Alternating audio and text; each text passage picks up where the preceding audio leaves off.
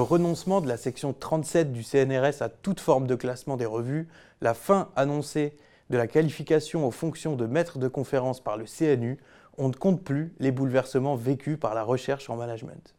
Sommes-nous à l'aube d'une crise qui viendrait accélérer la transformation de l'exercice sacro-saint de la thèse? La thèse en management telle que nous la connaissons est-elle en train de vivre ces derniers jours? Face à cette crise du critère, quels sont les impacts de ces bouleversements sur l'entrée dans la carrière d'enseignant-chercheur des docteurs français? Dans le cadre d'un partenariat avec la FNEJ, lancé au début de 2021, nous menons cette réflexion en considérant la thèse comme le témoin de ces évolutions et posons ici trois constats préliminaires. Sans surprise, le premier constat est celui d'une concentration géographique du nombre de thèses soutenues dans certaines grandes métropoles. Y figurent bien évidemment Paris, Marseille et Lyon. Mais aussi Lille, Grenoble et Montpellier sont en tête de liste des villes où plus de 100 thèses ont été soutenues ces dix dernières années. Quelle a été l'évolution depuis dix ans? Pourquoi ces villes et pas d'autres? Autrement dit, qu'est-ce qui favorise le développement d'une recherche dynamique en région? En dix ans, le nombre de thèses rédigées en anglais a triplé.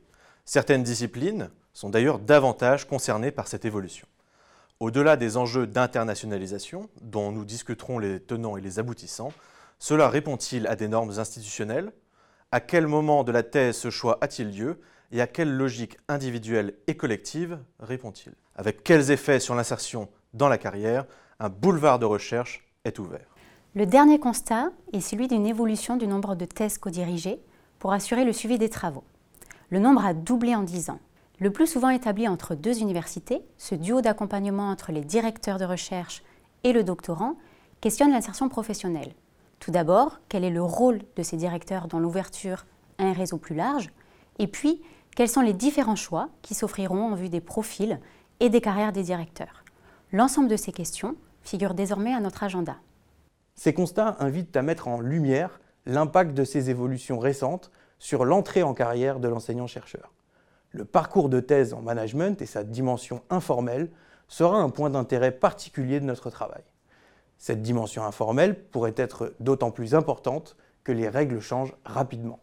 Nous témoignerons de ces bouleversements et analyserons ses implications et ses risques. Nous contribuerons à la réflexion déjà féconde sur la thèse comme support de création de connaissances, mais aussi comme outil d'insertion dans la carrière. En somme, nous cherchons tout ce que vous voulez savoir sur la thèse sans jamais oser le demander.